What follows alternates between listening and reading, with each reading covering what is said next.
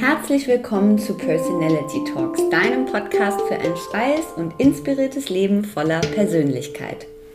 Was will ich, wer bin ich und was brauche ich eigentlich für ein rundum zufriedenes Leben? Tue ich das, was ich liebe?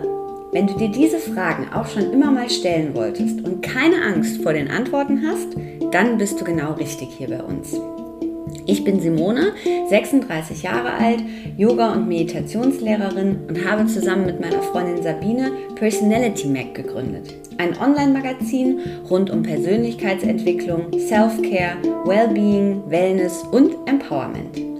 Personality Talks ist der Podcast zum Magazin, in dem wir spannende Persönlichkeiten, Experten und Coaches zum Gespräch treffen, euch unsere Tipps für ein erfülltes Leben verraten und voneinander lernen.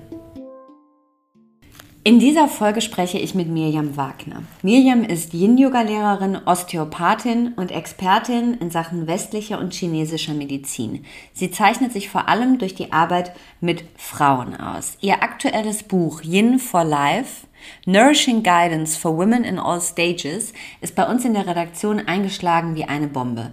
Es haben sich danach so viele Themen und Fragen aufgetan, dass wir Mirjam für ein persönliches Gespräch eingeladen haben.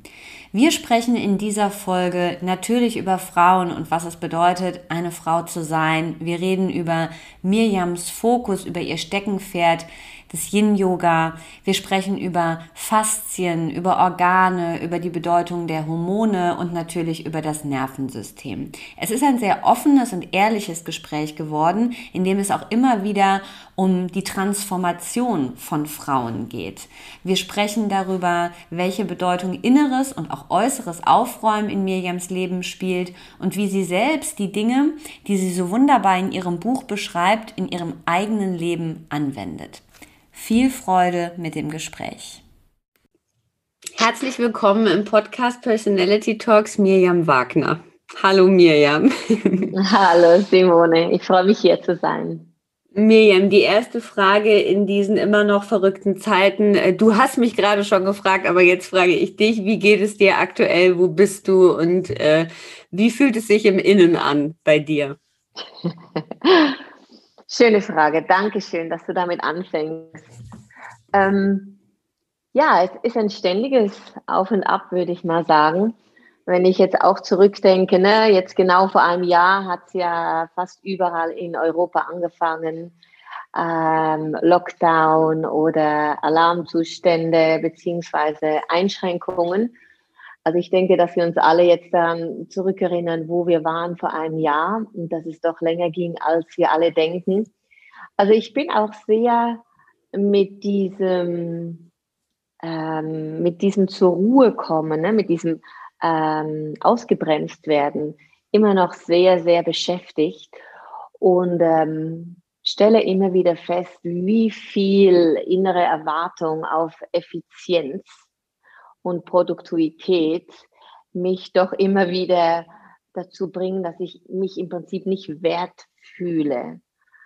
Und deswegen finde ich es eigentlich schon sehr wichtig und interessant, dass wir immer noch in diesem verlangsamten Tempo drin sind, weil ich sehe, dass da noch so viel zu lernen gibt. Ne? Also bei mir persönlich und ich denke mal generell auch in dem Weltrhythmus oder auch was wir Menschen so als wertvoll anerkennen oder nicht.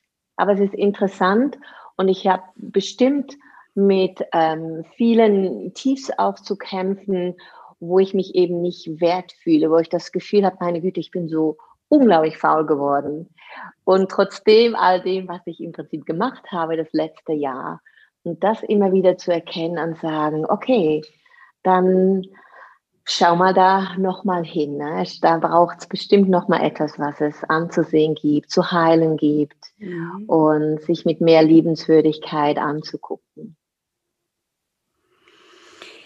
Warum ist das so? Weil wir haben das ja alle so ein bisschen, ne? Also immer dieses, du hast es auch ja eben angesprochen, wir sind sehr aktiv mit dem Magazin oder wir machen alle immer und sind sehr produktiv, fast schon ja teilweise auch getrieben und haben dann doch oft am Ende des Tages oder Ende des Monats oder des Jahres das Gefühl, es war nicht genug. Ja. Was, was ist deine Antwort darauf, woher das kommt? Also Ja, das ist wirklich, wirklich eine Frage. Ich hatte gerade ein schönes Gespräch mit meinem Sohn, der in Holland studiert, und wir haben genau darüber gesprochen. Ähm, es scheint im Prinzip etwas so eingegrabenes zu sein in unseren Zellen. Und das muss gar nicht immer von Erziehung kommen oder von der Gesellschaft, weil wir tun es extrem gut. Wir selber sagen uns das ständig vorher, ohne dass uns jemand anderer das sagt.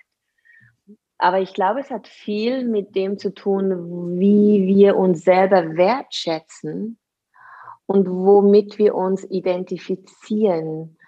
Und ich glaube, dass halt die letzten Jahre, Jahrzehnte so Yang in, ähm, beeinflusst waren, wo halt wirklich das Getriebene mehr und das vor allem das Tun, Machen, Produzieren im Vordergrund stand, dass wir wirklich in eine Imbalance äh, geraten sind, äh, wo ich wirklich jetzt sehe, dass das Yin in allen Aspekten mehr und mehr gebraucht wird. Und es braucht seine Zeit, bis sich das umsetzt ne, in unseren Zellen, vor allem in der Art, wie wir denken über mhm. uns selbst und auch über andere.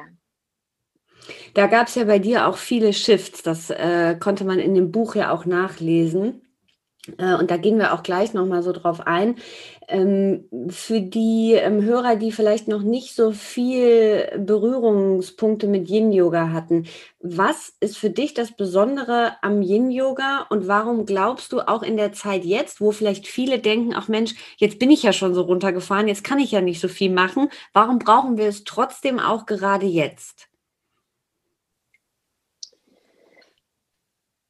Also das Wichtige am Yin und das, was mich am Yin von Anfang an so fasziniert hat und wo ich auch gesehen habe, wie sehr ich das brauche und dann eben auch diejenigen, die den Weg zu mir gefunden haben, ist im Prinzip diese Einladung, innezuhalten, zu pausieren und dann dadurch eventuell weicher zu werden, um mit etwas in Verbindung zu kommen, was durch die, das ständige tun, vorwärts streben, machen, abwehren, schützen, äh, total in die Vergessenheit geraten ist.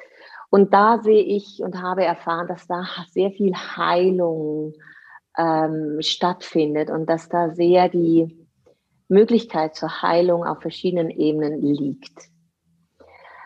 Ähm, und das andere ist, warum wir das wahrscheinlich auch jetzt so sehr brauchen, uns wirklich damit anzufreunden, dass langsamer zu werden, was ja ein Yin, eine Yin-Qualität ist, äh, abzuwarten, zu ver äh, vertrauen, ähm, weiterhin abzuwarten, weniger zu tun, dass das nicht eine Schwäche ist, sondern dass das wirklich eine unglaubliche Stärke ist, die von innen heraus ähm, herauskommt, die aber auch ihre Zeit braucht, um langsam zu wachsen und stärker zu werden.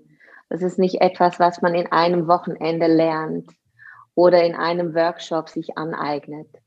Also Yin ist halt auch, bringt halt auch mit sich eine wichtige Yin-Qualität, ist halt auch Geduld. Und das finde ich in diesen Zeiten gerade sehr interessant, gerade bei mir selbst immer wieder zu gucken und natürlich bei anderen, wie wenig Geduld eigentlich hier ist und wie sehr wir gewohnt sind, dass es schnell umgesetzt wird und dass wir schnell wieder rauskommen und schnell ein Gefühl abhaken äh, und schnell wieder gut drauf sind und wieder so weitermachen, wie wir das gewohnt sind.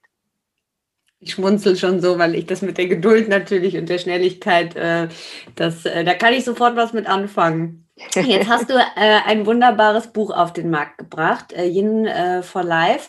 Und äh, man hat ja so Bücher, da kann man unwahrscheinlich viel drin, drin arbeiten und sehr viel anstreichen. Und das war bei deinem Buch der Fall, weil es äh, so ein, äh, für mich wie so ein Rundumschlag tatsächlich ist. Also das Besondere für mich daran ist auch, dass es ja zum einen sehr deine persönliche Geschichte ist, was einen automatisch dazu einlädt, sich auch darauf einzulassen und da schon ein bisschen mehr loszulassen. Und dann ist es aber auch, was ich auch sehr gut fand, sehr spezifisch, sehr genau und sehr detailreich. Äh, wie ist die Idee oder so dieser erste Samen zu diesem Buch entstanden? Ja, da muss ich immer wieder lachen, weil ich muss ganz einfach eingestehen und auch immer wieder sagen, dass die Idee nicht von mir kam. Dass ich eine andere Frau brauchte, die das Potenzial in mir gesehen hat und insistiert hat und bei mir angeklopft hat. Und das ist meine liebe Freundin Mareike van der Graaf, die auch diese wunderbaren Illustrationen zu den Feminine Archetypes gemacht hat. Und sie ist auf mich zugekommen mehrere Male und ich habe es immer wieder abgewehrt, weil ich wirklich das Gefühl hatte, erstens mal, es sind genügend Bücher auf dem Markt. Dann meine persönliche Geschichte fand ich jetzt nicht interessant genug, um daraus was irgendwie zu machen. Also ich hatte das Gefühl, ich habe nichts Interessantes zu bieten, um ein Buch zu schreiben. Und Mareike war der andere Meinung. Und lustigerweise hat sie sich schon Gedanken gemacht und kam hierher auf die Insel zu einem Workshop von mir und hat mir ihre Notizen gezeigt, die mich gar nicht so interessiert haben, aber der Titel, sobald ich den Titel gesehen habe und da kam von ihr Yin for Life, hat sich das ganze Buch von meinen Augen abgespielt. Und ich wusste genau, worüber ich schreiben wollte. Und ähm, ich bin ihr so unendlich dankbar, weil ähm, ich wirklich nochmal gesehen habe, und das hat sich nachher durch das ganze Buch durchgezogen, wie sehr, sehr wir einander brauchen. Ne, jeder hat seine Qualitäten, die wir ähm, haben und hoffentlich ausleben irgendwie, aber dass wir andere oft brauchen, die uns dahin schubsen oder einladen oder die an uns glauben, in uns glauben. Und wie ich halt den Titel gesehen habe, Yin for Life, da wusste ich, da hatte ich einen, eine, eine Plattform, die offen genug war, um alle die verschiedenen äh, Bereiche, die ich ja anspreche, ja nicht irgendwie üblich so sind, dass man die zusammenbringt. Da hatte ich eine Plattform, wo ich sehen konnte, da kann ich all diese Bereiche, wo ich leidenschaftlich dahinter stehe und wo ich das Gefühl habe, wir Frauen müssen darüber mehr wissen, so dass wir uns besser kennenlernen können, uns besser enjoy, dass wir uns besser genießen können und die verschiedenen Lebensphasen vor allem besser genießen können und auch bessere Entscheidungen äh, fällen können, um gesund zu bleiben, um Freude dran zu haben, um auszuprobieren, um nicht irgendwo festzusetzen, sitzen und stecken und weiter unser Potenzial äh, zu erkunden und auszuleben. Was ich nicht geplant hatte, war meine persönliche äh, äh, Geschichte, dass da so viele Snippets von meiner persönlichen Geschichte reinkamen. Das war absolut nicht geplant. Das kam im Lauf vom Schreiben plötzlich mit dem einen Thema oder, oder mit dem anderen macht es plötzlich Sinn, dass ich mich auch öffne äh, persönlich und zeige, wie diese Aspekte in meinem Leben sich ausgespielt haben. Und wenn du bei diesen Aspekten, die du da ansprichst, bleibst, was würdest du sagen, war von all dem, äh, was du in deiner ja sehr spannenden Lebensgeschichte so äh, erlebt, gelernt hast, was war daraus das, das größte Learning für dich? Also wo sich so ein, du beschreibst ja auch sehr genau einen Transformationsprozess bei Frauen, also wo sich das in Gang gesetzt hat. Kannst du das benennen oder würdest du sagen, gibt es eigentlich gar nicht, es waren mehrere kleine? Ja, also es ist schon, muss ich immer wieder sagen, diese Erkenntnis plötzlich, die bei mir dann erst so um die 30 rumkam und, und seit dann, dann sich immer weiter auch entwickelt hat und weiter präsent ist. Dieses Erkennen, dass ich meinen eigenen Weg gehen kann und soll und muss. Das heißt auch, dass ich wirklich diejenige sein darf, die ich bin und dass ich die Miriam, die ich bin oder die Frau, die ich bin, das Mädchen, das ich bin, dauernd ändert. Und deswegen dauernd neue Bereitschaft finden muss, in erster Linie von mir selber, und Akzeptanz und lie ähm, liebevolle Fürsorge, Liebenswürdigkeit mir gegenüber, um sich wirklich voll auszubreiten, um nicht in eine Sackgasse zu geraten, wo dann chronische Symptome auftreten, ob das physisch, psychisch, energetisch ist, die uns ja oft erst dann zeigen, dass etwas nicht mehr im Gleichgewicht ist, dass wir nicht in die richtige Richtung gehen. Und ich glaube, dieser Befreiungsschlag, der mich dann halt auch in eine wichtige neue Phase gebracht hat, die ja nicht einfach war, mich von meinem ersten Mann zu trennen, der auch der Vater meiner Kinder ist, ein ganz neues Leben aufzubauen, auch äh, beruflich von den Werten und dann ähm, sogar in ein neues Land zu gehen. Aber das war dann die Grundlage, die mich immer wieder aufgefangen hat, wenn ich zweifle, wenn Angst da ist, ähm, wenn dieser zerstörerische Self-Talk da ist, das schaffst du eh nicht und guck mal, das haben sie eh immer gesagt und niemand möchte bei dir sein. Und ich glaube, das ist etwas, was ich auf der Grundlage oder was die Grundlage ist für das ganze Buch, was ich hoffe, irgendwo zu vermitteln mit den verschiedenen Aspekten vom physischen Körper, Yin Yoga, Feminine Archetypes oder Spiritualität, mit meiner Öffnung von meiner eigenen Geschichte, dass sich Frauen und Männer angesprochen fühlen und diese selbst auferlegten Einschränkungen abwerfen, dass wir uns wirklich trauen, uns zu sein, hinzufallen, aufzublühen, Erfolg zu haben, Misserfolg und einfach zu leben Jetzt hast du das gerade schon kurz angedeutet. Also du hast dich damals ähm, von deinem Mann getrennt, du hast dich beruflich neu orientiert, neu erfunden. Es gab ja da auch finanzielle Unsicherheiten, generell Unsicherheiten, hast ein neues Leben angefangen in einem neuen Land. Das, ich glaube, das ist ja was, was äh, viele würde ich mal so vermuten, viele Frauen schon auch irgendwie anspricht, weil also du sagst es ja auch in deinem Buch, und ich möchte das einmal äh, vorlesen und zitieren, weil ich da sehr, sehr oft immer wieder darauf zurückgekommen bin.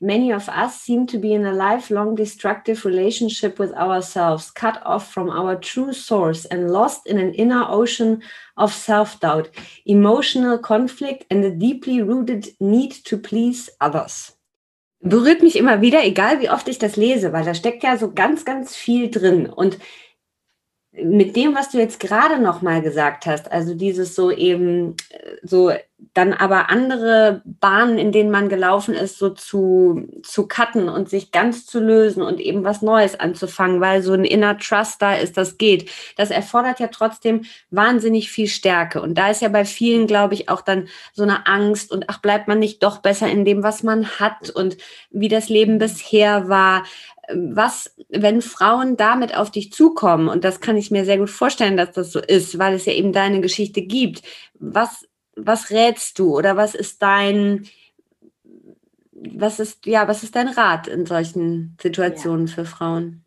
Ja, ja.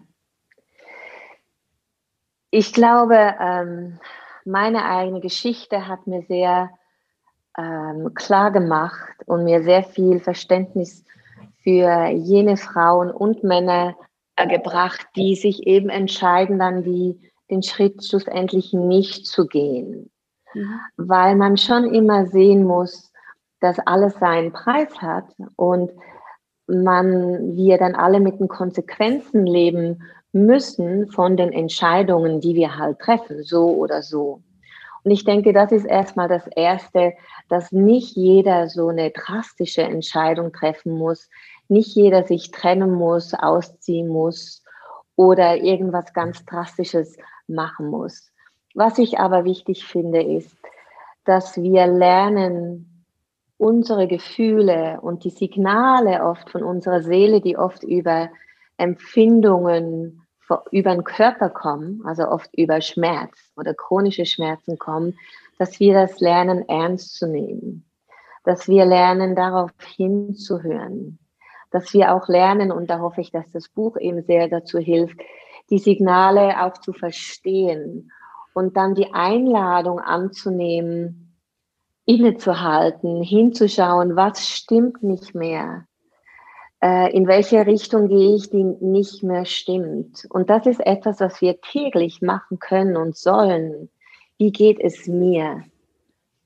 Was natürlich auch heißt, dass ich mich als das Mädchen oder der Junge, der ich bin, an erster Stelle setze. Und ich glaube, da ist etwas, was wir alle nicht oder wenige von uns wirklich mitbekommen haben oder auch dazu ermutigt wurden, aus sozialen, religiösen, gesellschaftlichen Gründen, dass wir uns selber eigentlich immer zuletzt stellen und dass das immer mit Egoismus in Verbindung gebracht wird und immer mit etwas Negativem.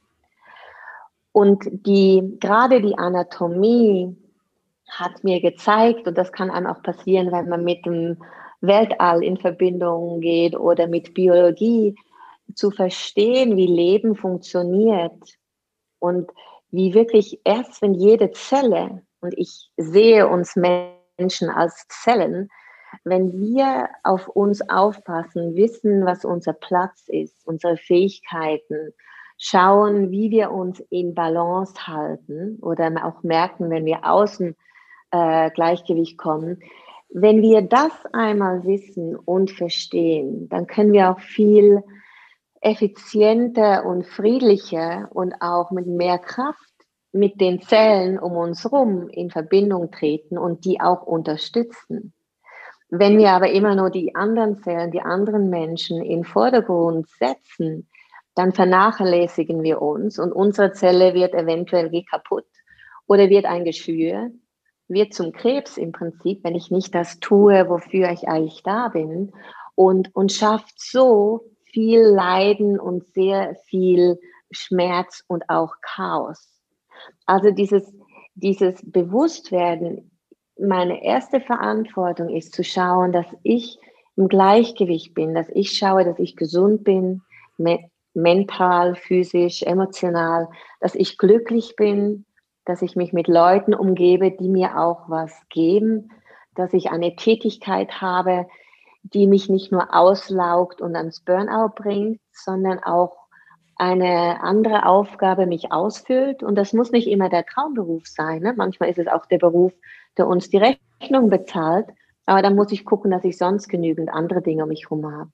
Also uns selbst wirklich so an erste Stelle setzen, dass wir uns ernst nehmen, dass wir uns wichtig sind, dass wir Mitgefühl für uns selbst haben und genügend Handwerkzeug in der Hand haben, um uns immer wieder ins Gleichgewicht zu bringen, wenn wir merken, hm, da läuft was schief, ich gehe in die falsche ähm, Richtung.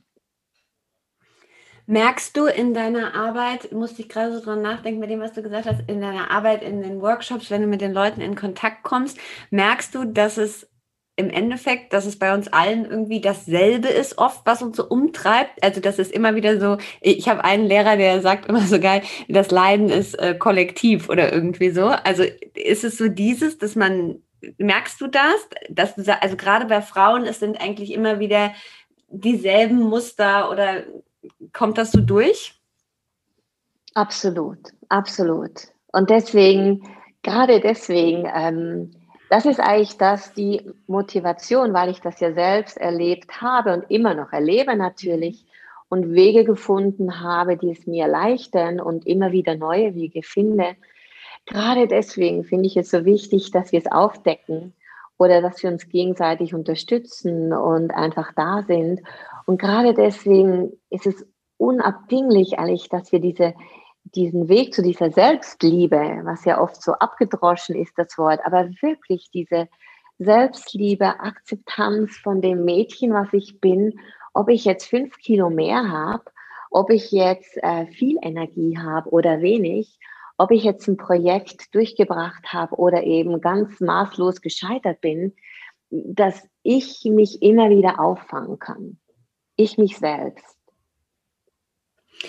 Du, ähm, wenn wir darüber reden, also dass wir äh, eben sowas wie äh, natürlichen Instinkt oder Talente, ähm, Mistrust uns selbst gegenüber, also all diese Dinge, die wir ja, wie du auch gesagt hast, oft in der Kindheit eben nicht mitbekommen. Jetzt haben wir heute die Möglichkeit, mit Lehrern wie dir sozusagen daran zu arbeiten. Wenn wir aber daran denken, wenn wir auch eigene Kinder erziehen, weil das ist ja was, wenn man so zurückguckt irgendwie, wir sind ja zwei unterschiedliche Generationen zum Beispiel, aber was ja lange zurück in den Generationen überhaupt gar nicht vorkam.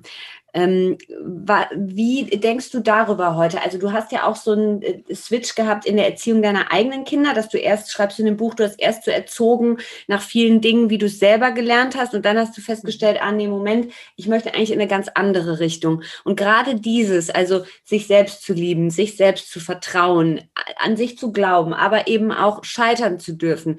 Was glaubst du, ist so ein oder was gibst du jungen Müttern mit, was das betrifft, wo du sagst, das ist äh, ein Gamechanger oder das ist wichtig zu beachten in der Erziehung? Wie, ganz tolle Frage und vor allem, ich bin gerade in der nächsten Runde, weil meine Kinder wieder in die nächste Phase kommen. Die sind junge, erwachsene Menschen mit 28 und 26 Jahren. Oh. Also ich kriege jetzt natürlich nochmal ein anderes Feedback von dem, was ich gesehen habe, wo ich dachte, das wäre alles richtig. Und dann wieder zu sehen, dass was wir als richtig empfinden, bringt dann wieder andere Mankos. Mhm.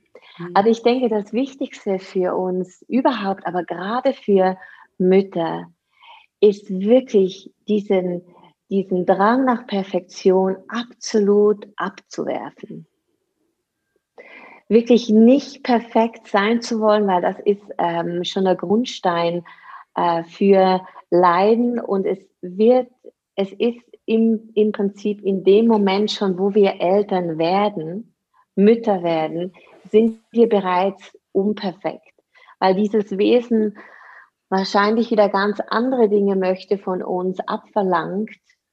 Und wir wie, wie auch in allen anderen Tätigkeiten, immer genau das geben und tun, was wir haben in diesem Moment. Und es so perfekt ist, aber nicht nach Perfektion streben, die perfekte Mutter zu sein, ähm, es perfekt anders machen zu wollen wie unsere Eltern, sondern wirklich auch hier erstmal uns selber zu ähm, ja, bemuttern um dann unser Kind auch an, ähm, auffangen zu können, wenn es kommt und hinfällt und das erste Mal von seiner Freundin oder von seinen Freunden irgendwie gemobbt wird, dass wir das weiterhin mit uns selbst machen und uns wirklich als das Mädchen hinter der erwachsenen Frau sehen, die auch immer wieder Bedürfnisse hat und die immer wieder aufgefangen werden muss und mit ihren Kindheitstraumas eventuell arbeitet und wir dann von da weitergeben, was wir gelernt haben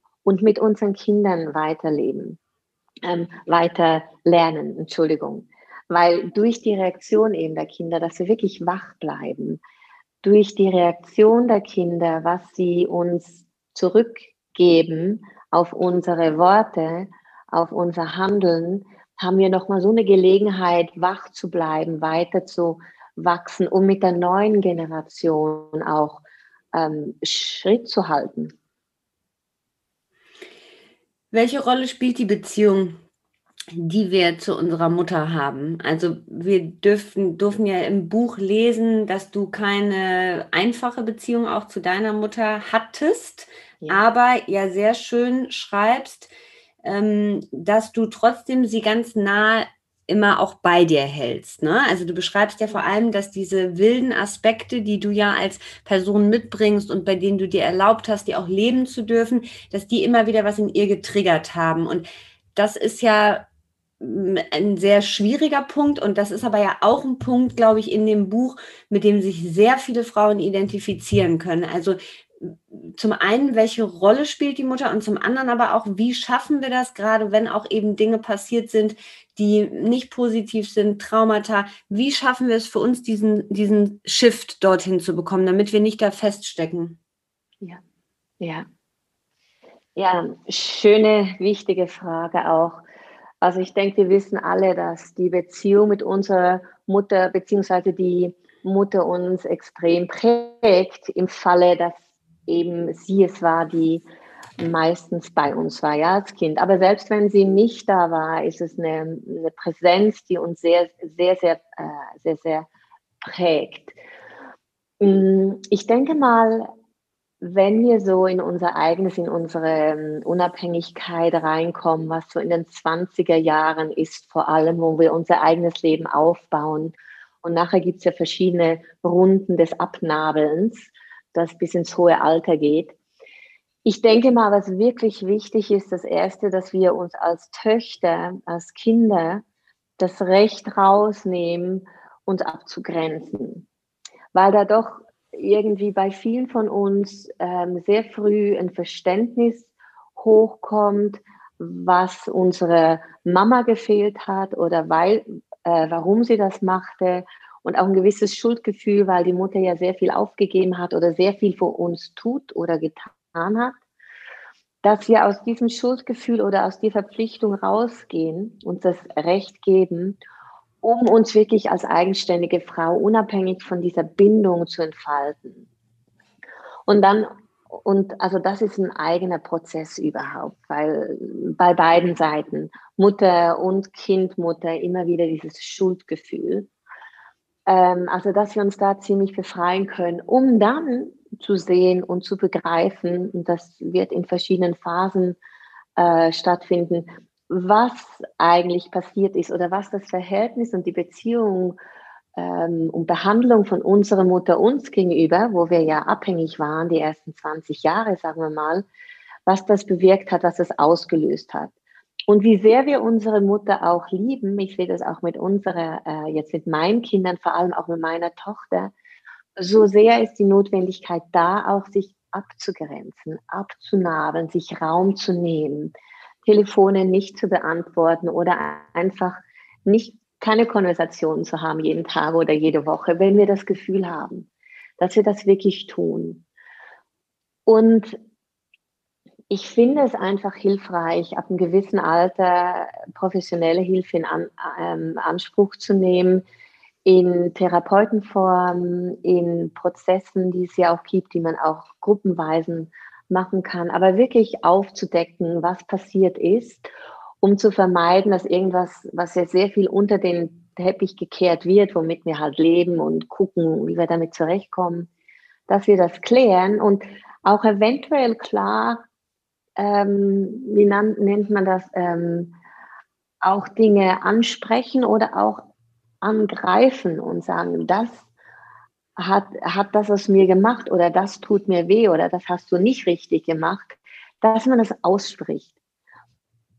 Ich hatte diesen, diesen Schritt nämlich ausgeklammert. Ich bin sofort in die Vergebung gegangen, weil ich das irgendwie mit mir, ich musste selber Frieden schaffen und bin dann sofort in das Verzeihen gegangen und habe dann zum Glück durch meine wunderbare Lehrerin, Therapeutin, Mentorin Sarah Powers in diese Geschichte zurückgegangen, auch mit dem Hoffmann-Prozess, was auch so eine wichtige, ganz tolle ähm, Erfahrung ist, um wirklich aufzuräumen, wirklich zu attackieren, gar nicht persönlich, aber für mich äh, energetisch aufschreiben und auf viele andere Weisen, um das rauszulassen, weil es im System drin ist. Also die Zellen, die, äh, die speichern das, ne? Schmerz und alle Gedanken, was uns mhm. gesagt wurde, angetan wurde, aus meistens einem guten Absicht.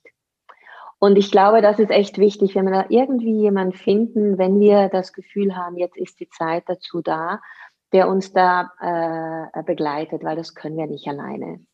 Um dann eben eventuell in die Vergebung, in die Verbindung, in, in das Frieden machen reinkommen, was eben auch Zeit braucht. Und das kommt auch oft mit dem Alter. Und ich muss in meiner Geschichte sagen, dass mit meiner Mama und mir war es wirklich nicht möglich, solange sie gelebt hatte. Es war uns aus welchen Gründen auch immer wirklich nicht möglich, diese Verbindung zu, zu gestalten, zu haben. Es war immer wieder Verbindung da, aber sobald wir angefangen haben, haben zu kratzen, war das also eine Katastrophe. Und wirklich erst, wie sie gegangen ist, wie sie, wie sie gestorben ist, muss ich sagen, hat sie mich, hatte ich das Gefühl, sie gibt mich frei. Und erst seit sie gestorben ist, das ist jetzt drei Jahre her, vier fast, ähm, habe ich diese Heilungsphase nochmal ganz extrem ähm, erlebe ich die und sie ist ganz, ganz nah und ich rede ganz viel mit ihr und ich verstehe jetzt erst vieles besser, halt auch durchs Älterwerden und Dinge erfahren, die ich so nicht nachvollziehen konnte mhm. und auch nie dachte, dass das irgendwie mal etwas ist, was ich jetzt eben verstehen würde. Vielen Dank für das ehrliche Teilen und sehr, ähm, ähm, sehr beeindruckend und vor allem ja auch sehr lehrreich, dass du das, was dir dort sozusagen widerfahren ist oder du in deiner Beziehung da erlebt hast, dass das sozusagen auch, dass du das mit anderen teilst, aber auch als Grundlage sozusagen äh, zum Unterrichten benutzt. Also ich glaube, das ist ein sehr, sehr großer Wert. Danke dafür. Ich will ein bisschen in die, äh, nochmal in das Körperliche und in die Arbeit vom Yin hinein und ich würde gerne ein bisschen auf die Faszien hinaus. Also ja. die Faszien, die ja irgendwann so ein bisschen ein, äh, was kann man sagen, wie so ein Feuerwerk, äh, mit so einem Feuerwerk äh, in, das, äh, in die Bücher geschossen sind und äh, uns alle begeistert haben. Warum ist die Arbeit daran so wichtig und wie arbeitest du vor allem daran? Ja, die Faszien ist, ich muss wirklich sagen, das ist eine persönliche Liebesgeschichte, die ich ja auch ein bisschen beschreibe in meinem Buch, ein bisschen mehr sachlich. Ähm, das Interessante an den Faszien ist halt, dass es wirklich auch ein Aspekt an unserem physischen Körper war, der von Wissenschaftlern, von Medizinern äh, jahrelang, jahrzehntelang, jahrhundertelang als Wegwerfmaterial gehandelt wurden. Also das hatte keinen Wert und man hat es weggetan. Und dass dieses Wegwerfmaterial im Prinzip das Material ist oder das Gewebe ist, was uns ausmacht, was uns nicht nur zusammenhält oder trennt oder schützt, sondern uns wirklich auch formt, wie ich halt gelernt habe in den vielen Jahren mit Dr. Daniel Köhlen, der das Buch geschrieben hat. Ähm, jetzt gibt es auch in Deutsch der Funke im System. Ähm, das hat keiner, das habe ich auch damals, wie ich die Faszien entdeckt habe, nicht gedacht. Was ich gespürt habe, war nur, dass die Faszien eben diesen langsamen, behutsamen Aspekt eingefordert haben, die mit Geduld kamen. Also wie ich das erste Mal meine Lehrerin Amalia Serrano beobachtet habe vor meinem Osteopathiestudium, wie ich sie dann ausgesucht habe, diese Schule, wie sie einen Patienten behandelt hat. Also ich wurde ganz nervös, ne, von wegen, also was passiert jetzt? Warum macht die nicht weiter? Und habe aber dann gesehen, gerade im Vergleich zu anderen Methoden, wo das ruckzuck ging und mit Einrenken und zack, zack, dass das im Prinzip der Aspekt war, auch wenn er mich getriggert hat und am Anfang nicht direkt abgeholt hat, doch ich gespürt habe, dass das der langfristige Weg ist zur Heilung, damals physische Heilung. Und das ist etwas, was ich durch die Bank, durch diese Jahre seit 2006, wo ich angefangen habe, mit den Faszien zu arbeiten, sich durchgezogen hat und wo ich sehe, was warum auch dieses Gewebe so einen unglaublichen Erfolg hat, ist, dass es uns dazu bringt, auf das Unsichtbare zu gucken, auf das, was in erster Linie nicht ähm, als, ähm, wie soll man sagen, als äh, sichtbar oder auch als, ach, wie, wie, wie, nennt man das Wort, ähm, famous, nicht als, äh, als ähm, bekannt, als bekannt, genau, als berühmt, nicht etwas, was jetzt im Trend ist, dass wir ja. Mhm. darauf mhm. auch mehr gucken und dann eben in Bezug auf Yin Yoga, was die Einladung ist, zum schon mal innehalten. Man geht noch nicht direkt in die Meditation, was nicht für jeden ist, aber man geht schon mal vom dauernden Tun und Positionen ändern in ein eine Position rein, wo man dann während zehn Minuten die Möglichkeit hat, seine Position zu finden, gewisse Änderungen zu haben, aber auch einfach still zu sein und zu spüren, was abgeht. Würdest du sagen, wenn wir, mm, also wenn wir Yoga machen, generell jetzt mal unabhängig vom Yin-Yoga, also vielleicht ein Vinyasa-Yoga, einen sehr eher bewegteren Stil, dass wir dann schon auch dazu neigen, dass die Faszien vernachlässigt werden in der Praxis? Als erstes müssen wir uns erinnern, dass für alle Familienmitglieder unseres Körpers, also ob das äh, Knochen sind, Muskeln, Blutzirkulation, Faszien, der das Hauptmittel, um gesund zu bleiben, elastisch und auch stark, ist Bewegung. Ja, also Bewegung ist wirklich der Hauptfaktor, was wir wirklich gucken müssen, dass wir das auch im Kopf behalten, gerade wenn es in die Faszien und ins Yin-Yoga geht. Mhm. Jetzt, ähm, es ist wichtig halt zu gucken, dass Yin und Yang immer nur miteinander äh, auch existieren können, dass weder das eine noch das andere schlecht oder eben besser ist. Nur, dass das eine oder andere kann vernachlässigt werden oder kann zu stark werden. Das heißt, wenn ich jetzt nur Vinyasa, Power Yoga und Rennen gehe, ja, dann kann es gut sein, dass eben die Faszien, die tieferen Faszien, die eben neben Bewegung auch unbedingt diesen länger gehaltene Dehnung brauchen, während wir passiv werden und uns hingeben, dass das dann vernachlässigt wird und wir halt rigide und steif werden. Also wenn ich Vinyasa mache und Yoga mache und ich fühle mich gesund und ich fühle mich beweglich und stark, kann das absolut reichen. Wenn wir älter als 25 sind, kann es aber schon mal sein, dass wir dann merken, dass irgendetwas zwickt oder steif wird, sich verfestigt. Und dann ist eben Nebenbewegung, Mobilisation wirklich dieses Yin, wo wir tiefer gehen in gewisse Bereiche im Körper, wo wir dann diesen Bereich öffnen und diese Faszien, die Yin-Gewebe sind, mehr Zeit brauchen, um eventuell zu schmelzen, ne, wie die Schokolade in der Wüste, dann ist, kann das eben das notwendige Gegenmittel sein. Und was eben ist, was ich vorhin auch schon angesprochen habe, da unser Leben sehr yang beeinflusst ist und wir eigentlich mehr uns bewegen und tun und machen und vorwärts streben, ist im Großen und Ganzen der Yin-Aspekt vernachlässigt.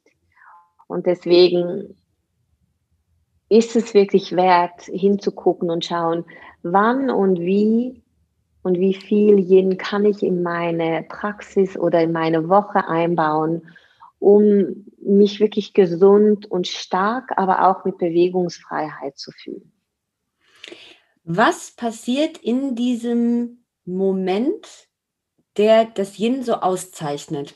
Du beschreibst das in einem Satz, da beschreib, also du sagst, we just wait for the tissue, the breath and our soul to soften. Ja. Wie würdest du das, also jemand, der jetzt vielleicht noch nie Yin gemacht hat, aber in dem Moment, in dem wir länger in einer Haltung bleiben, zehn Minuten, zwölf Minuten vielleicht sogar, und man spürt dieses, es lässt jetzt etwas nach, also körperlich. Was passiert da auch mental? Weil das ist ja ein Effekt, der ja eben nicht nur im Körper ist, sondern es ist ja wie so ein, wie ein Shift ganz oft. Wie ja. ja.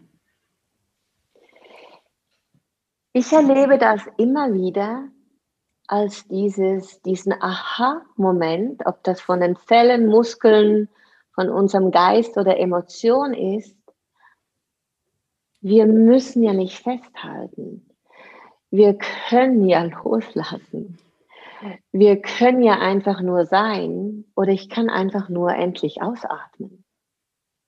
Also wir sind so gewohnt in diesem dauernden sympathischen Nervensystem Funktion zu gehen, dass schon unser Atem ja meistens nur in der Einatmung ist und wir nie richtig voll ausatmen. Das heißt also, es kann auch nie richtig neue Luft reinkommen, weil wir nie Raum machen und es ausräumen für neue Energie.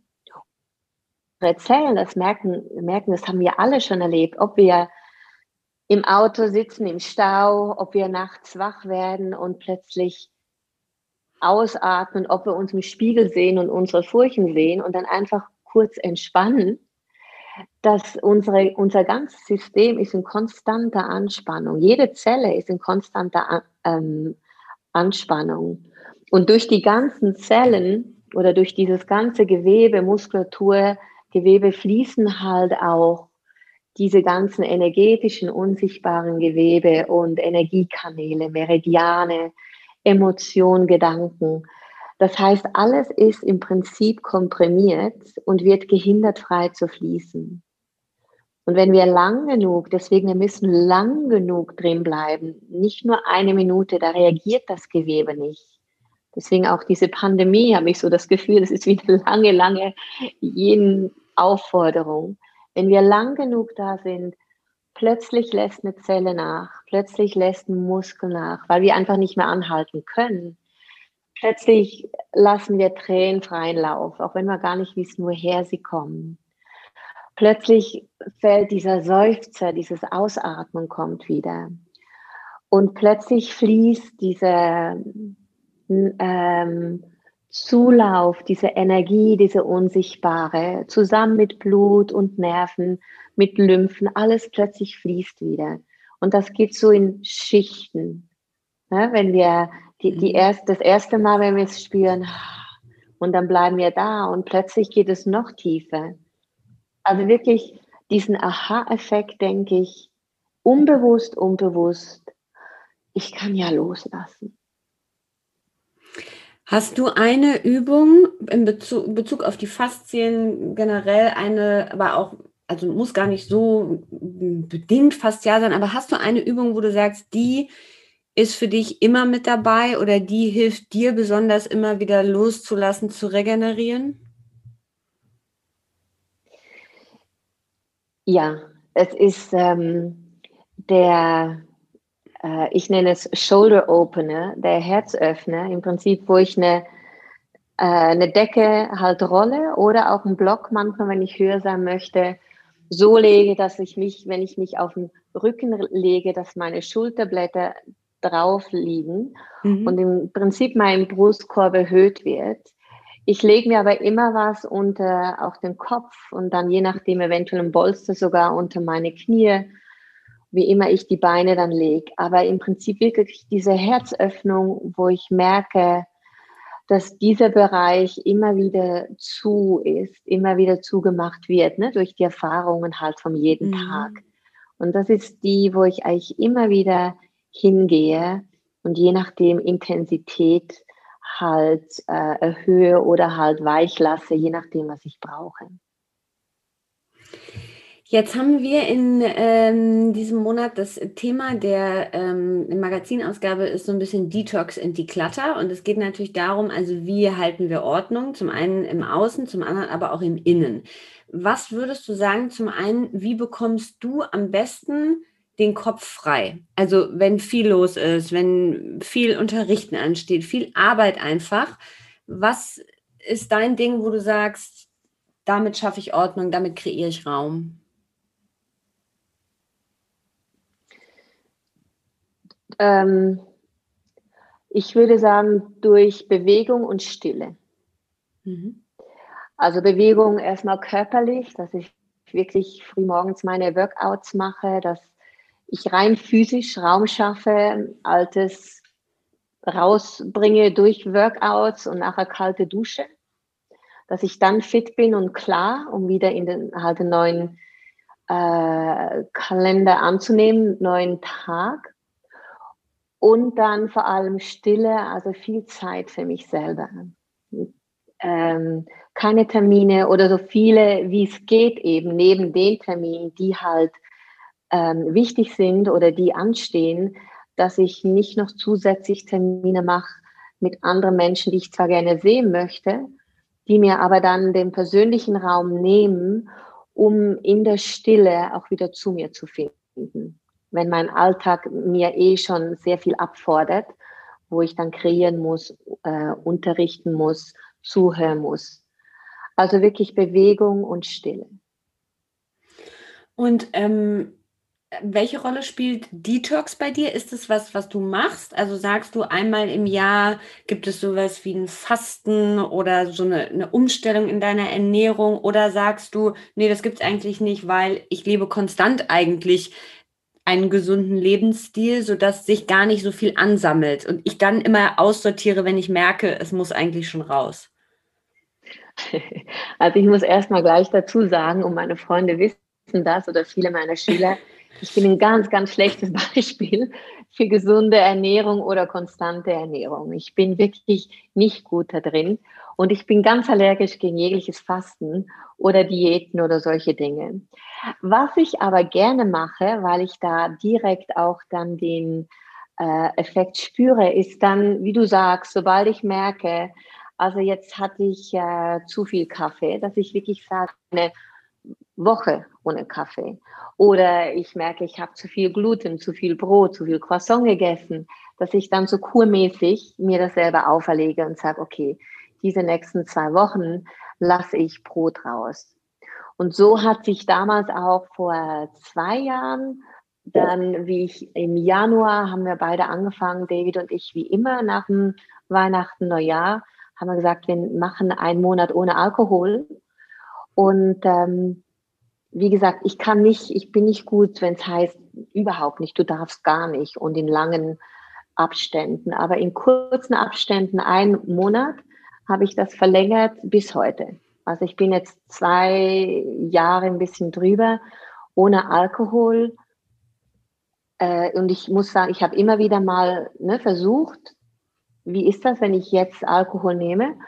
Und ich sehe einfach, dass das mir zum Beispiel extrem gut tut und dass mein Körper sehr gut darauf anspricht, mein Geist und ich einfach nicht, so sehr ich meinen Rotwein vermisse und ich es sehr traurig finde ohne Rotwein, so sehr ich das vermisse, möchte ich einfach diesen, dieses wunderbare Gefühl, das ich habe, ohne Alkohol, würde ich nicht mehr aufgeben.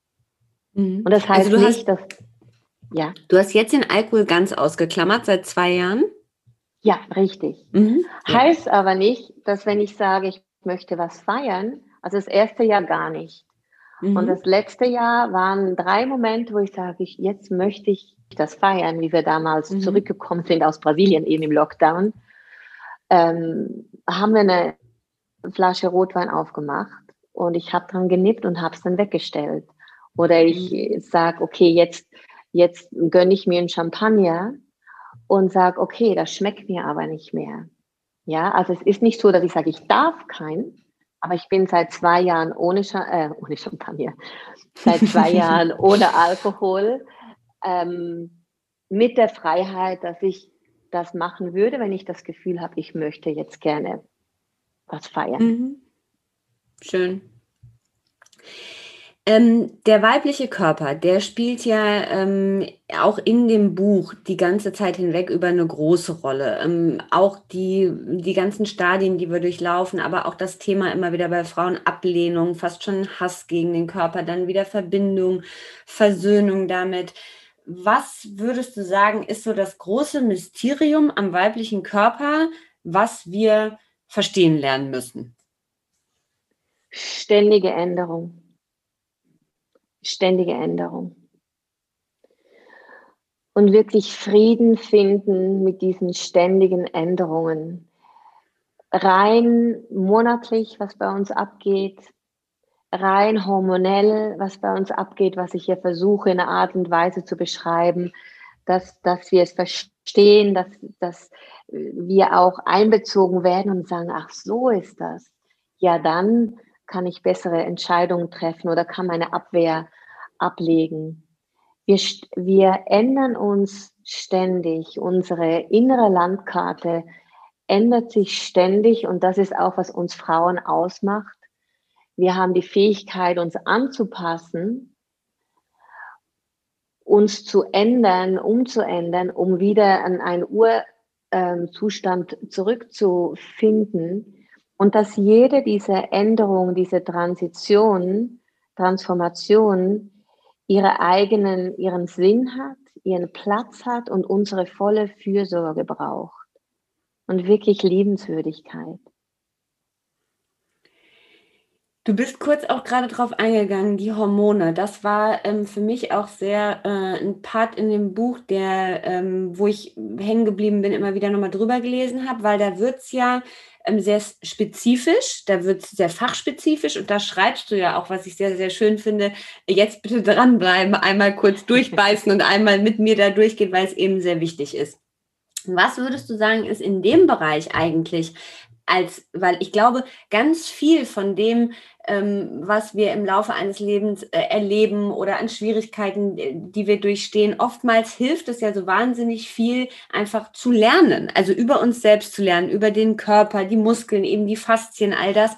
Was würdest du sagen, ist für jede Frau eigentlich essentiell wichtig, wenn es um das Thema Hormone geht? Und du teilst es ja auch ein in eben Yin-Hormone, Yang-Hormone. Also sehr umfassende Frage jetzt, aber so in Kürze, um so einen kleinen Vorgeschmack zu geben, weil dieser Teil sehr interessant ist. Ja, ich bin da unglaublich dankbar, Dr. Claudia Welch, die als erstes, über die ich als erstes diesen Zugang zu den Hormonen, nicht nur von der westlichen Medizin her, wo es ja eben mehr komplizierter wird und man sich ganz leicht verlieren kann oder auch frustriert werden kann, aber die mir auch den Zugang über die östliche Medizin ähm, ähm, mich daran geführt hat. Und ich glaube, das ist das, was ich auch wichtig finde, was ich sehe, wenn wir Frauen das verstehen, dann ist da auch ein Aha-Erlebnis ähm, drin. Und zwar, dass es im Ganzen auch wieder hier nur geht um dieses Gleichgewicht zwischen Yin und Yang. Dass auch unser Körper in diese Yin und Yang-Aspekte aufgeteilt ist, wenn wir uns entscheiden, etwas miteinander zu vergleichen. Und bei den Hormonen halt so wichtig, dass es die Yin-Hormone gibt, die halt unsere Sexhormone sind, Östrogen, Progesteron, versus den Stresshormon, den Yang-Hormon, Adrenalin und Cortisol. Richtig? Und wenn wir das verstehen, dass ab einem gewissen Alter bei uns Frauen die innere Landkarte von dieser Balance sich schon mal ändert und ein drastischer ähm, äh, oder weniger Progesteron äh, produziert wird, weniger Yin produziert wird, dass da schon mal eine, ein Ungleichgewicht in unserem Körper drin ist, was irgendwie ausgeglichen werden muss oder nach Ausgleichung verlangt, wenn wir nicht in eine ein, extremen, in ein extremes Ungleichgewicht gehen wollen, was dann meistens in ein Burnout geht. Also wenn wir da verstehen, dass wir da schon mal gucken müssen, in unserem Körper ist weniger Yin, in unserem Körper ist schon mal mehr Yang, wie kann ich durch meine Entscheidungen durch meinen Lebensstil, durch das, was ich esse, wie ich mich bewege, äh, was ich tue, mit wem ich mich umgebe, wie kann ich da schon mal meinem Körper helfen, dass dieses Ungleichgewicht wieder ausgeglichen wird und nicht noch mehr in die eine Richtung geht, noch mehr ähm, Yang-Überschuss zu haben. Und das setzt sich ja dann fort, auch vor allem dann in den 40er, 50er Jahren, was wir immer so als Menopause äh, betrachten, was ja so seine, seine, wie so seine Bedrohung hat, aber eigentlich nur eine sehr weise ein sehr weiser Shift ist von unserem Körper, sich anzupassen. Und wenn wir das verstehen, dass alles im Prinzip mit diesem Yin und Yang oft zu, zu vergleichen ist und dass wir eingeladen sind, eben auch zu gucken, was ist außer Gleichgewicht, brauche ich mehr Bewegung und Power, brauche ich mehr Ruhe und in mich gehen, brauche ich mehr äh, scharfes Essen, was richtig Feuer gibt oder brauche ich was Nährendes, Schleimiges, Warmes? Dann wird es im Prinzip wirklich einfach und es macht auch Spaß, auf die Symptome und Signale unseres Körpers zu reagieren.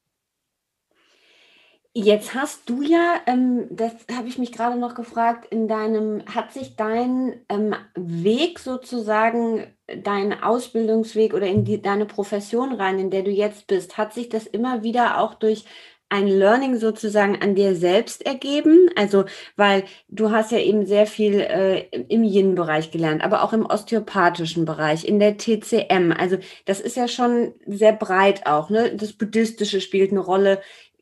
Gab es da so, also hat sich das immer so eins folgte dem anderen an deinem eigenen Erleben, an deinem eigenen Learning oder wie war das? Absolut.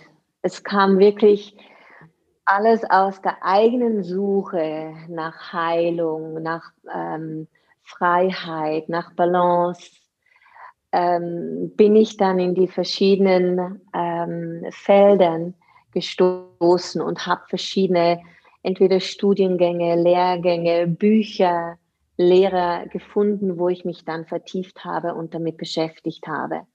Und dann eventuell war es das dann auch wieder und ich habe das dann auch wieder gelassen und habe das Interesse daran verloren, um mich dann wieder etwas Neuem zu widmen, was mich interessiert hat persönlich.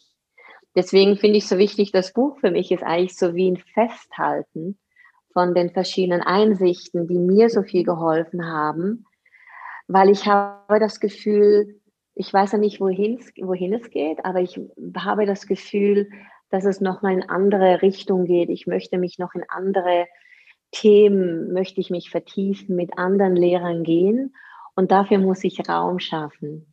Und das hat dieses Buch oder auch die Online-Kurse, wo Wissen festgehalten werden kann, hat ähm, mir das geschaffen. Schön. Hm. Also für dich geschaffen und für die anderen geschaffen. Also besser, ne? Besser geht es ja eigentlich gar nicht. Richtig, ja. Wir müssen noch, bevor wir, wir müssen natürlich nicht, aber weil es ein wichtiger Punkt ist, der dir, glaube ich, auch sehr am Herzen liegt, wenn ich das richtig rausgelesen oder auch verstanden habe, auf die Feminine Archetypes eingehen. Da habe ich ja mal einen Workshop bei dir besucht und die kommen ja auch äh, in dem Buch vor, vor. Du gehst da ähm, sehr detailliert auch drauf ein, was, glaube ich, für die ähm, Zuhörer auch sehr interessant ist. Wie arbeitest du für dich damit? Arbeitest du im Alltag damit? Spielen die fortwährend eine Rolle? Vielleicht kannst du da so ein bisschen noch was zu sagen. Also ich muss sagen, wie ich die Feminine Archetypes entdeckt habe, das war für mich nochmal eine ganz ähm, andere, neue Welt, die mir so viel Freiheit gebracht hat und nochmal so viel eben auch wieder Verständnis für verschiedene charakterliche Eigenschaften oder Twists oder Zwiespalte, die ich hatte, ähm, dass ich wirklich seitdem, es ist jetzt acht Jahre her, glaube ich, oder zehn, wirklich nochmal ein ganz anderes Leben führe, führen kann als Frau.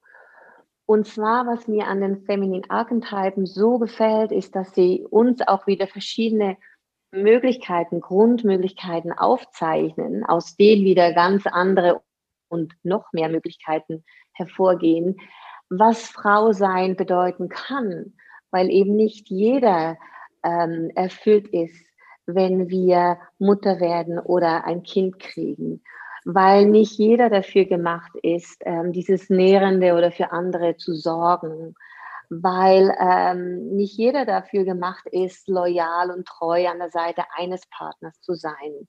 Und da sehr viele wilde Aspekte oder sagen wir Aspekte, die in unserer Gesellschaft, in unserer Zeit so nicht immer oder oft wirklich nicht gut geheißen wurden, wie Unabhängigkeit, was ja schon ziemlich gekommen ist, Selbstständigkeit, was auch schon ziemlich hier ist, aber alles gepaart doch mit einem femininen Aspekt, den wir bestimmen können. Und, ähm, oder introvert sein versus extravert, dass wenn wir die verschiedenen Archetypen sehen und sagen, ach so, ist das, das heißt, ich bin nicht einfach nur langweilig oder etwas ist komisch mit mir, wenn ich wirklich keine Lust habe, an diese Partys zu gehen und ich wirklich lieber zu Hause bleibe mit meinem Buch. Und dann aber auch zu sehen, dass ich mich nicht zu sehr isoliere.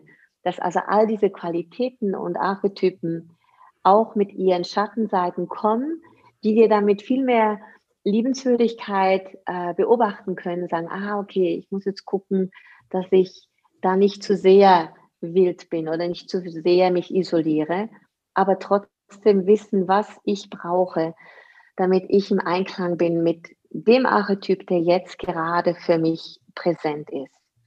Und das ist etwas, was ich gelernt habe, was ich auch in meinem Online-Kurs, der jetzt gerade rauskam, sehr betone nochmal.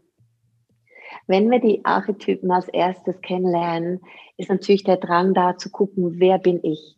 Welche von diesen Göttinnen ist bin ich oder fühle ich mich am meisten zugezogen. Und das natürlich auszuleben, sie kennenzulernen mit Licht und eben auch Schattenseiten.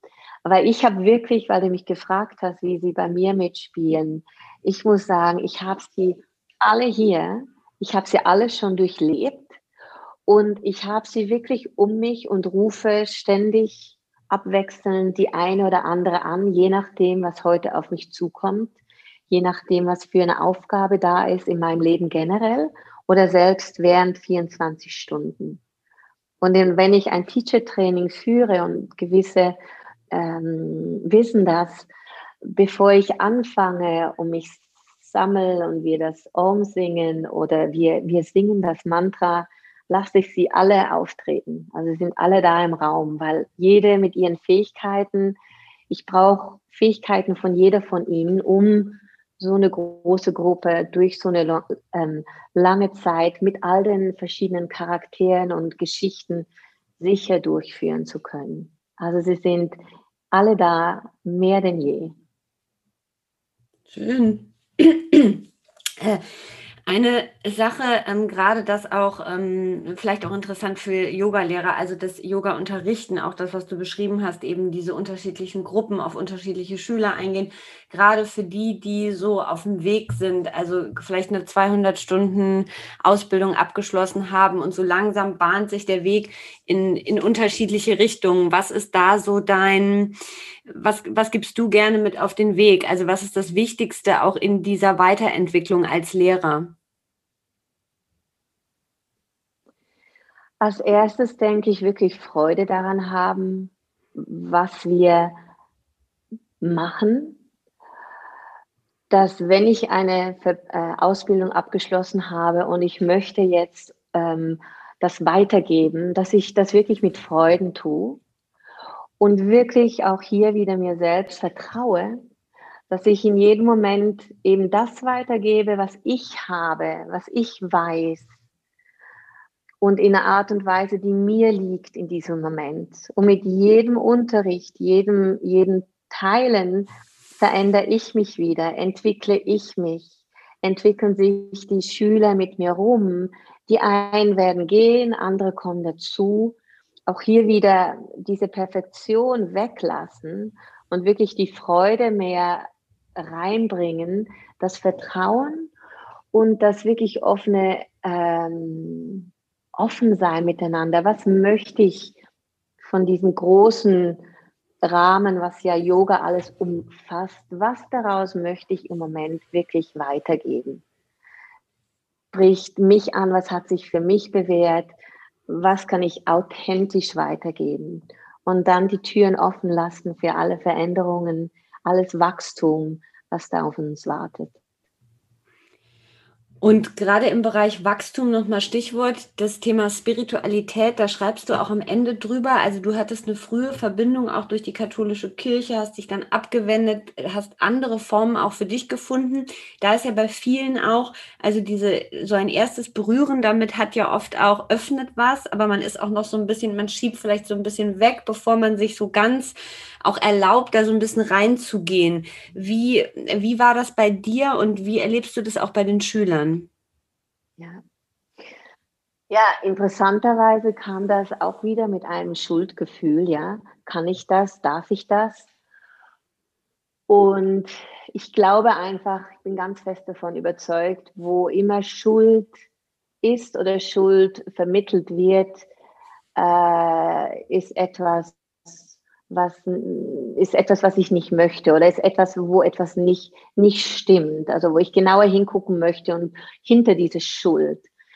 Und ich glaube, wenn immer wir uns schuldig fühlen, uns fragen, warum darf ich nicht? Wer sagt mir, dass ich nicht andere Wege erkunden darf? Wer sagt mir, ich bin dadurch nicht, nicht ein gutes Mädchen, ja, das gute Kind? Woher kommt das? Und das eventuell mhm. abwerfen. Ich denke, Neugierde, Wissensdurst, ähm, Wege finden, die uns ansprechen und auch wieder uns vertrauen, weil jeder Lehrer, jede Lehrerin, jede Praxis hat wieder sein dogmatisches, dass wir das auch erkennen und sagen, die Praxis oder diese Spiralität, diese Lehre oder diese Lehrerin sagt mir so zu, aber hier bin ich nicht einverstanden und mache mein eigenes Ding oder lerne weiter mit jemand anderem oder mixe es, dass wir uns da wirklich die Freiheit geben. Und das ist nicht einfach, weil, wie gesagt, die meisten Lehren oder auch Schulen oder auch Lehrer bringen irgendwo doch auch wieder ihre dogmatische Form hin. Nur so wirst du Befreiung finden. Nur so bist du ein guter Mensch. Oder nur wenn du das lang genug machst, findest du Erleuchtung. Ähm, und da bin ich, würde ich sagen, bleib kritisch und erlaube dir, dein, deine Spiritualität auch zu auszukundschaften und zu leben in einer Art und Weise, wie sie dich dem Göttlichen näher bringt und dir selber. Schön. Die letzten vier Fragen, Miriam. Wir fahren ja. jetzt langsam in Richtung ja. nach Hause. Eine wichtige Frage noch für mich. Was bedeutet für dich Frau sein? Und glaubst du, äh, oder was ist das Besondere, was du als Frau verkörperst? Also die Ausbildung, Workshops, Seminare, was du gibst, das ist ja sehr, sehr gerne besucht. Also die Frauen sehr, sehr gut besucht. Die Frauen arbeiten gerne mit dir, bist oft ausgebucht. Glaubst du, dass das äh, an ein, also hängt das mit deiner Art des Frauseins zusammen?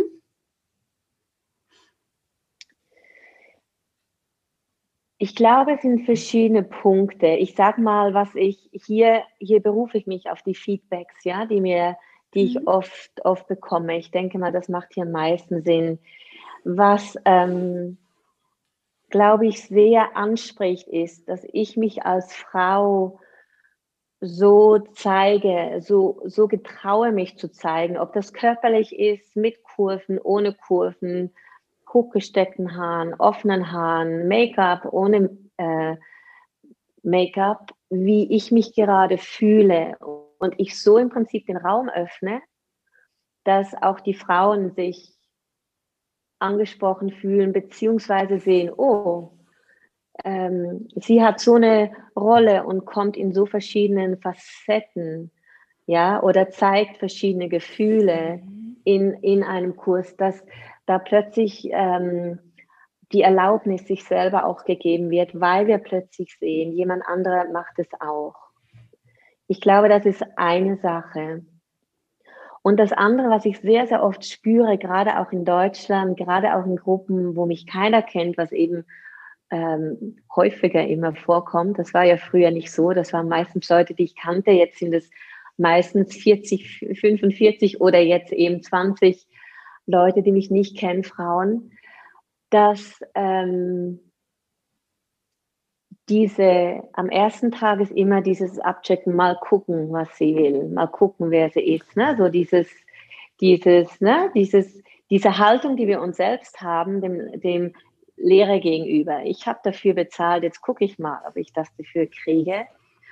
Und dann die Reaktion darauf, weil der erste Tag ist immer der wichtigste für die Gruppe und auch für mich der anstrengendste oder sagen wir mal der wichtigste, diese eventuell Feindlichkeit oder Erwartungen oder Kritik, also Kritik, die der zu begegnen mit dieser Liebenswürdigkeit, diesem Mitgefühl, was ich mir selber gegenüber bringe, entgegenbringe und was ich jedem dieser Frau entgegenbringe, weil ich nicht weiß, mit was für einer Geschichte die kommen und ich nicht weiß, was heute Morgen passiert ist, bevor sie in die Stunde gekommen sind.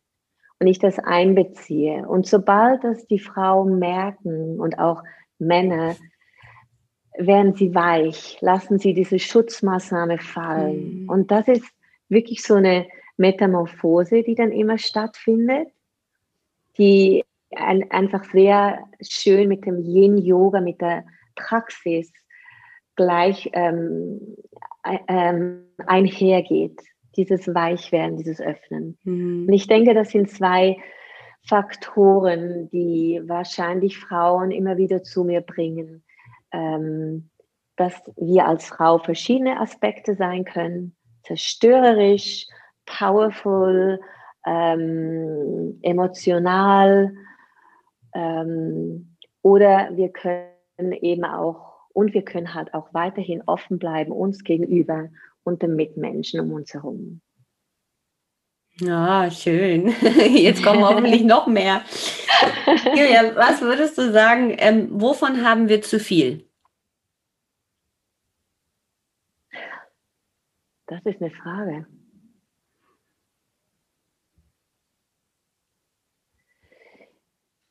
Würde fast sagen, wir haben zu viel Disziplin. Mhm. Obwohl ich mich da ein bisschen dann in eine äh, in ein Gebiet begebe, wo ich mir dann selber ins Fleisch schneide.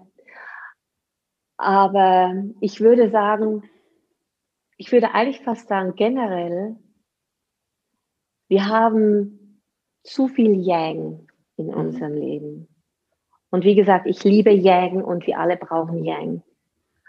Aber es ist ganz klar, dass Yang dominiert und uns davon abhält, andere Aspekte reinzubringen, die genauso ihre Wirkung und ihre Qualität haben und vor allem noch mehr Heilung reinbringen, mhm. wenn das Yang eben Überschuss ist.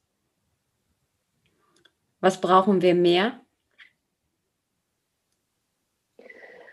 Absolute Selbstliebe, Liebenswürdigkeit, Mitgefühl, uns selbst gegenüber als erstes. Hm. Wenn du den Zuhörern ein äh, Buch mit ans Herz legen kannst, und natürlich legen wir jeden for Life ans Herz, ist ja ganz klar, aber etwas, das dich sozusagen auf deinem Weg geprägt hat, es muss eigentlich auch, muss nicht unbedingt ein Buch sein, es kann auch die Arbeit von jemandem sein oder ein, ein Talk, was auch immer, also etwas, wo du sagst, das ist etwas, was ich zu 100 Prozent empfehlen und weitergeben kann. Also ich nehme immer wieder das Buch zur Hand von Anita Morjani, Heilung im Licht. Mhm. In Englisch heißt es äh, Dying ähm, to be me, was eine ähm, Nahtoderfahrung ist, in einer ganz, ganz einfachen, simplen, schönen Form geschrieben. Ich habe es Deutsch und auf Englisch gelesen und ich mag die deutsche Form lieber wo wir einfach nochmal immer wieder verstehen, worum es im Prinzip geht und wo wir auch die Offenheit bekommen, dass es wirklich, dass wir die Freiheit haben, zu wählen, welchen Weg wir gehen, welche Religion wir folgen, ähm, welche Praxisen wir machen, welche wir nicht machen, dass das alles nicht eine Voraussetzung ist, um nachher diesen Frieden zu erlangen oder bekommen, wenn wir mal von dieser Welt gehen. Und das hat mir extrem viel Freiheit nochmal gegeben und ich lese es immer wieder, wenn ich mich verzettle, wenn ich mich wieder zu sehr ver, verbeiße in weltlichen Sachen. Ähm, diese Freiheit in diesen Jahren, die wir hier haben, die nicht so viele sind, wie wir denken, dass wir die wirklich nutzen und dass wir die wirklich, ähm, dass wir Freude reinbringen und unser Leben so kreieren, wie wir das Gefühl haben, dass es richtig ist und wir so mit Menschen um uns herum und mit der spirituellen Welt, wenn wir sie einbeziehen, wirklich in Verbindung treten können in einer Art und Weise, dass wir uns wohlfühlen, authentisch fühlen und uns selbst sein können. Also Anita Morjani, Heilung im Licht. Ah, oh, wunderschön. Und so schöne Schlussworte auch, liebe Mirjam. ich danke dir für deine Zeit, für die Offenheit, für die tollen Einblicke und ehrlichen Antworten. Äh, wir dürfen sagen, dass das wunderbare Buch äh, auch schon bald auf Deutsch erscheint. Kannst du schon genau sagen, wann oder ist es noch so ein bisschen? nee, ich gebe, ich gebe äh, keine Daten raus, weil das war ja. im Prinzip mit dem Buch von Anfang an kein Stress zu erzeugen. Aber mhm. ich muss echt sagen, dass die deutsche Übersetzung, ich hatte sie geplant für 2022. Mhm. Jetzt hat meine gute Freundin und professionelle Übersetzerin äh, Susanne Hegele hier auf Mallorca äh, am Freitag bereits die erste Runde abgeschlossen. Ähm, das heißt, sie geht in die zweite Runde und ich denke mal, dass das bis zum Sommer bestimmt äh, auf dem Markt sein wird, auf dem deutschen Markt. Und da freue ich mich sehr darüber, weil ich weiß, dass äh, von den deutschen Lesern dann der Inhalt doch nochmal anders aufgenommen werden kann. Toll. Wir freuen uns sehr. Ganz, ganz lieben Dank, liebe Miriam. Ich danke dir, Simone. Das war ein super schönes Gespräch und danke für alles, was du machst mit deiner Arbeit und deinem Sein. Vielen Dank. Danke dir. Wir hoffen, euch hat das Gespräch mit Miriam genauso gut getan wie mir und ihr hattet ähm, viele wunderbare Einsichten zur Fortführung natürlich des Ganzen. Legen wir euch das Buch Yin for Life sehr, sehr, sehr ans Herz. Äh, ihr könnt euch in viele Themen dort tiefer einlesen und ich habe ganz intensiv mit dem Buch gearbeitet, viel angestrichen, viele Zettel reingeklebt. Ähm, es ist eine gute Quelle an Wissen äh, für dich, wenn du als Yogalehrer arbeitest, aber auch wenn das Thema Yin-Yoga äh, noch ganz neu für dich ist. Ähm, das ist auch die besondere Kraft des Buches, finde ich, dass es alle Leser sehr, sehr gut abholt. Wer daran interessiert ist, fortführend mit Miriam zu arbeiten, der findet weitere Informationen auf ihrer Website www.miriam-wagner.com. Dort gibt es eine Academy, äh, wo ihr regelmäßig mit ihr arbeiten könnt, Kurse und Trainings. Und Miriam ist in diesem Jahr zweimal in Deutschland, das ist im Mai und im September, für Trainings im Yoga-Raum Hamburg. Vielen Dank, dass ihr dabei wart, dass ihr zugehört habt. Wir freuen uns sehr, wenn ihr dieses sehr eindrucksvolle Gespräch teilt. Ihr findet uns auf Spotify und iTunes und wie immer freuen wir uns umso mehr, wenn ihr uns eine Bewertung dalasst. Alles Liebe und bis bald, eure Simone.